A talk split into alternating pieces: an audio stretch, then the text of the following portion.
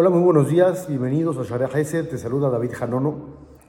El día de ayer leímos dos perashiot en la Torah, Tazria y Metzorah, que hablaban sobre la persona que hablaba mal de los demás, entre otras cosas, y padecía de Tzaraat, una especie de enfermedad que dice el Rambam, no era una enfermedad común o natural, era una maravilla que Dios había creado para que el ser humano tomara conciencia, le salían manchas que comenzaban a surgir en la casa, si uno no cambiaba su forma de actuar, mutaban y migraban a la ropa y si uno no cambiaba, al final las padecía en su propia piel. Todo esto con el objetivo de que uno reflexionara y cambiara y deje de hablar mal de los demás. Jacob vino cuando iba a morir, dio verajá a sus hijos. Uno de los pesukim dice, Jajlili ainaim ulben shinaim mehalab. Tendrás tanto vino, tanta abundancia de uva, que de tanto tomar tus ojos enrojecerán.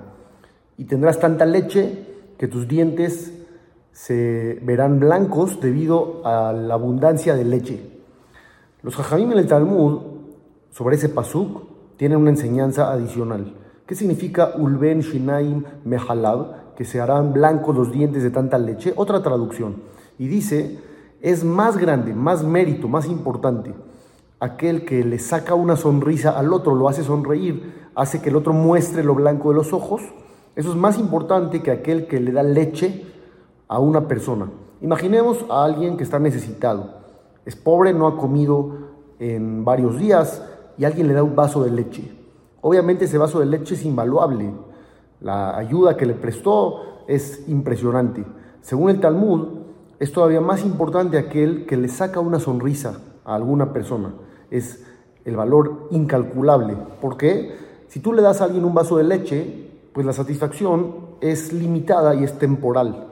En cambio, si le sacas una sonrisa, lo estarás animando y él recordará ese momento por siempre.